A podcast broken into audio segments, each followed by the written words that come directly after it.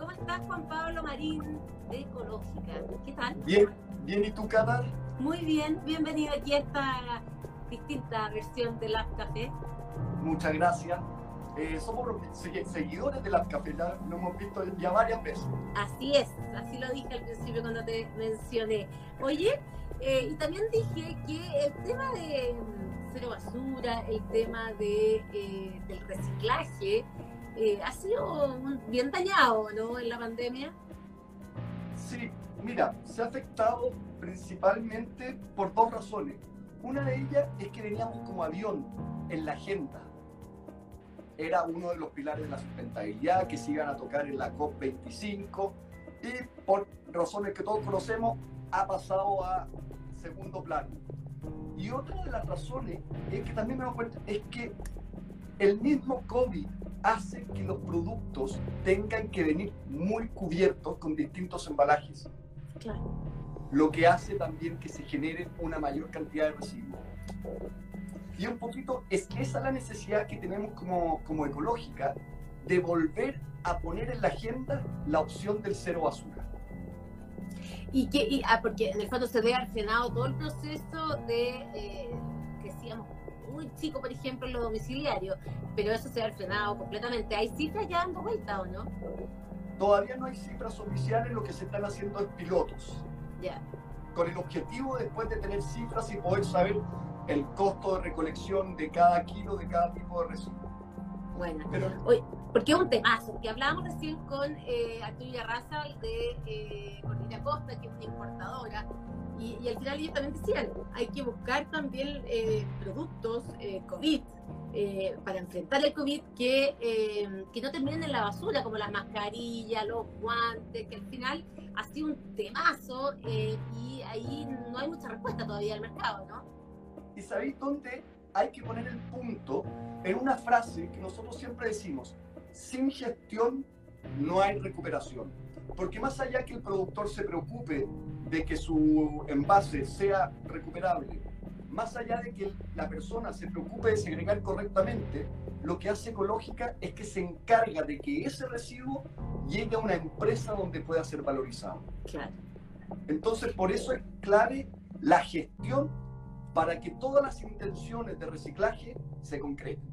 Perfecto. ¿Y eso, y, qué ha pasado con Ecológica entonces en medio de esta pandemia? En el fondo, ¿cuál ha sido tu...? Porque por, alguna parte estás reciclando menos, seguro, porque las empresas, porque ustedes además trabajan con muchas eh, empresas, eh, con muchos edificios corporativos, por decirlo de alguna forma, ¿no es cierto? Y eso han estado prácticamente eh, sin operar, o estuvieron sin operar durante muchos meses. Entonces, ¿qué, ¿cómo ha sido la pega de Ecológica en estos meses? Mira, hay empresas que han disminuido fuertemente la generación de sus residuos, tal como decía tú, los edificios corporativos, también algunos sectores de Oreca, por ejemplo, hoteles. Sin embargo, hay otras empresas que han continuado con fuerza, eh, principalmente empresas de alimentos. Ah, claro, y, que se no han parado. Claro, y Ecológica eh, ha seguido en su misión de poner el tapete el concepto cero basura, porque es súper fuerte. Si tú calculáis, el 60% de los residuos que se generan provienen de la industria. Y si hoy en día Ecológica tiene 25 empresas que han logrado transformarla en cero basura, eso es como decir que hay dos comunas como eh, Cerro Navia que son que recuperan el 100% de sus residuos, son cero basura. Entonces el impacto ambiental que genera que las empresas adopten una política cero basura es gigantesco. Genial. A ver, espérame, tú tienes hoy 25 empresas que son cero basura. Exacto, 25 empresas que no botan ningún gramo a un relleno, que recuperan todos sus residuos a través de la reutilización, del reciclaje, del compostaje y del combustible alternativo. Y para lograr eso necesitas gestión. Es, decir, es decir, qué residuos genera, cómo trato cada uno de ellos, dónde los llevo, qué pretratamiento les hago, ya, yo sé que esto lo hemos hablado otras veces, pero quizás los, que nos están oyendo ahora no. Entonces, Ecológica lo que hace es que se mete dentro de la compañía, mira exactamente qué tiene, qué, qué desecha, y ahí hace una propuesta respecto a cómo eh, manejar cada uno de esos residuos. Exacto. Mira, lo que hace Ecológica es el backstage. Nosotros siempre decimos la parte de atrás.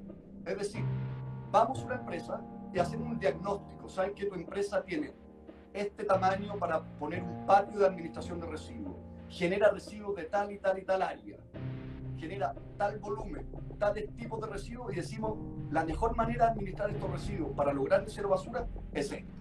E implementamos eso. Ponemos personal, camiones, máquinas, etcétera, para ir recuperando todos los residuos, ir midiendo cuánto se genera de cada uno, qué tipo también, quién los genera, de manera tal que después llegamos un minuto y los tratamos, los enfardamos, los picamos, los acopiamos, etcétera, y los llevamos a distintas empresas que, como te decía, los reutilizan, reciclan, compostan o los transforman en combustible. Tú te haces cargo de eso. Eh, estamos conversando con Juan Pablo Marín de Ecológica.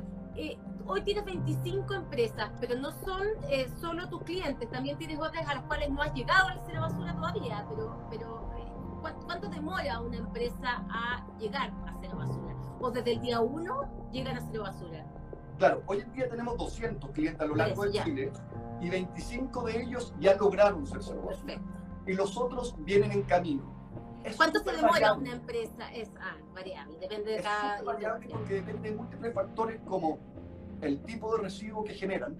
Hay empresas que generan siete tipos de residuos. Por ejemplo, un centro de distribución, que son pocos y son la mayoría de ellos recuperables. A ellos les podría salir un poco más expedito. Pero hay otras empresas que generan 60 tipos de residuos. Y muchos de ellos no pueden ser recuperados en el mercado a menos que sea combustible alternativo. Entonces, es, es un proyecto. Es un proyecto que para, para responderte puede demorarse de seis meses a dos años. Perfecto. Dependiendo de la empresa. Pero lo importante es que la Pero tampoco es tanto rato, tampoco es tanto rato. O sea, después de no haber hecho nada nunca, en dos años lograr ser basura es una meta tremenda. Y es súper, es aplicable, medible, es un proyecto real que requiere súper importante el convencimiento de gerencia mm. para incorporarlo como un pilar de la empresa. Claro, porque esto tiene un costo, ¿no es cierto?, para la empresa, pero ese costo eh, logra compensarse, por ejemplo, con la venta de ciertos productos que para una reutilización o cómo es eso? Mira, generalmente para las empresas la administración de sus residuos genera un es un costo hay ciertas empresas que generan un tipo de residuo recuperable con valor en el mercado que pueden netearse. Perfecto. Pero la empresa tiene que asumir que la gestión de su residuo es algo que va a tener que ponerse. Mm. Porque eso debiese ser, eso debiese ser eh, así como la ley REP eh, de hacerse cargo de, de, lo que uno pone en el mercado. Ahí debiese haber una legislación mayor en Chile. A ver, respecto a los residuos industriales, hay una legislación buena que lleva 20 años. Se puede mejorar, obviamente. Eh, y, que, ya tiene una fiscalización online. ¿Por qué hago, hago refuerzo online? Porque ya no es necesario que vayan las personas del Ceremi en salud a, a mirar cada empresa. Pueden ir viendo si las empresas están cumpliendo la trazabilidad legal de sus residuos desde el computador, en fondo. Y eso es muy bueno. Perfecto. Sin embargo, sí hay mucho para avanzar, porque hoy en día todavía se puede botar el cartón en un relleno. Sin embargo, deberías exigir que se recupere. Bueno, lo mismo que pasa en las casas de uno, digamos, que cuando uno ve el basurero con cartón, tú dices, me estáis molestando, ¿cómo te cae ese cartón al basurero? Duele la guata. Exacto. Y ahí, y hay un punto clave, siempre decir, ¿qué pasa después? Esto, esto es clave, la gestión sin gestión no hay recuperación, como te decía. Claro, tal cual. Oye, em, el, el, tema domiciliario estamos súper al debe también. Eh, ¿Ahí no se mete ecológica? A ver, hasta el momento nosotros estamos enfocados en industrias principalmente, también eh, hoteles, también edificios corporativos, también establecimientos educacionales. Ese es nuestro foco y, y, en esa área hemos logrado eh, mucho impacto, que es lo que nosotros siempre buscamos tal como te decía, hoy día sacaba una cifra hey, que lo que nosotros hacemos es como dos comunas de Santiago no, no generaran residuos. Imagínate que esta política se comenzara a masificar. No, claro. Es, como debiese ser, la verdad. Es como debiese ser. Em, hay, eh, o sea, no, a ver, ¿qué puede empujar más eh, allá o con más fuerza esta tendencia de estas 200 empresas con las que tú trabajas.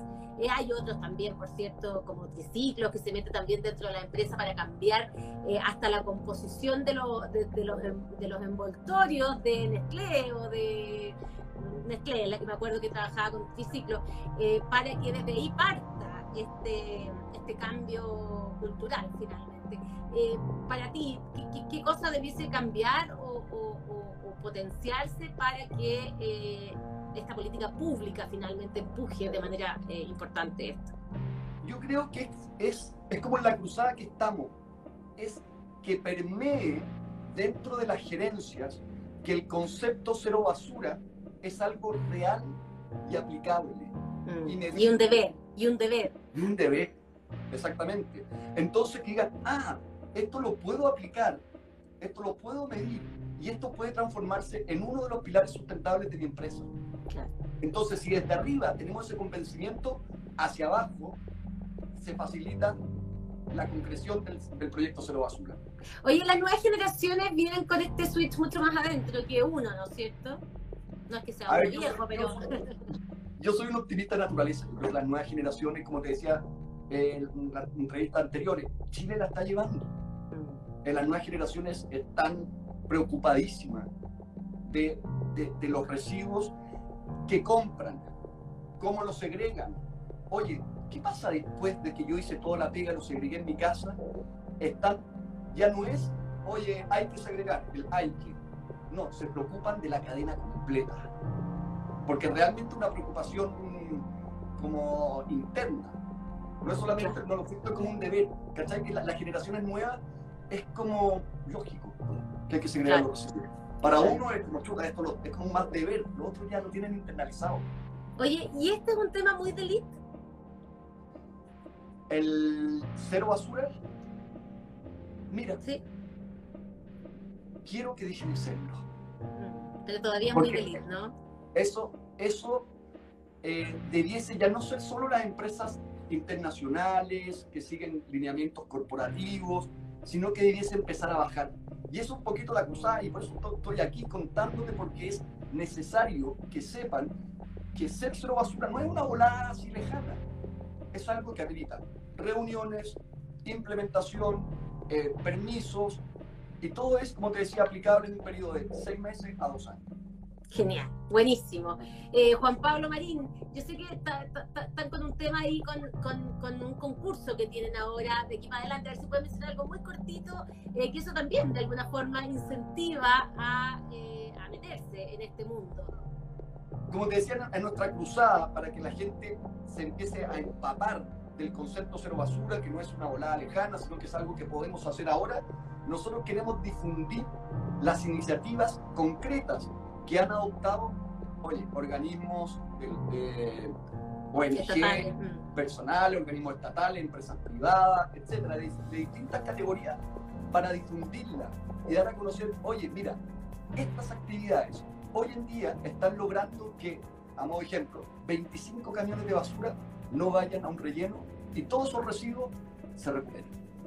Los esos son los premios cero basura, que ya en este año están en una segunda versión, que es y será el, la premiación el 7 de enero. Ya, fantástico. Ahí después nos vamos a contar las historias de ellos acá. Eh, ahí cuando, cuando tengas ganadores, ahí nos, contaremos sus historias acá. Oye, hay, hay países que, em, que tienen impuesto en los rellenos sanitarios cuando un camión trae algo que es reciclable o está definido eh, como reciclable. ¿Ese es un camino para acá? O, Oye, es que hay países que, que, me encanta hablar de este tema, porque hay países que la llevan, en Alemania principalmente. Yo fui a, Múnich y ¿sabéis lo que hacían estos gallos? En las casas, y ahora voy a hablar de, de domiciliario, en las casas tenían un contenedor para los recuperables mixtos, un contenedor para los orgánicos, un contenedor para el que no, sabía, no eran recuperables, no eran orgánicos, y el vidrio y las creo que las botellas PET tenían que ir a dejarlo a Pasaba el camión, que tú conoces siempre que pasa por fuera de tu casa, y daba vuelta el lunes el contenedor de orgánico, el miércoles el de recuperable mixto, etc. Iba contando cada vez que daba vuelta un contenedor de un tamaño específico de tu casa. De manera que, que al final te llega una cuenta según los residuos que tú generáis. El orgánico es más barato que separar los recuperables mixtos. Oye, entonces, ¿qué es lo que pasaba? Aquí en Chile todavía estamos retrasados en ese sentido. Sí. Que una casa, que imagínate tiene un terreno de 200 metros, viven 10 personas y la casa al lado, igual, vive una persona, ambas pagan lo mismo por el manejo los claro. Claro. Una familia súper preocupada del tema y otra familia le da lo mismo. Ambos pagan lo mismo. Entonces, la gestión de residuos en Alemania ha llegado a ese punto en que te puede asignar, oye, este es tu costo, esto es tu huella, esto es lo que tú tienes que asumir. Genial. Buenísimo. La verdad es que un mundo que ojalá que avance a incluso mayor velocidad de lo que lo está haciendo. Juan Pablo Petit, muchas gracias por conversar con nosotros. Gracias a ti, Cata, cuando quieras. Eso, tremenda pega la que hacen. Chao.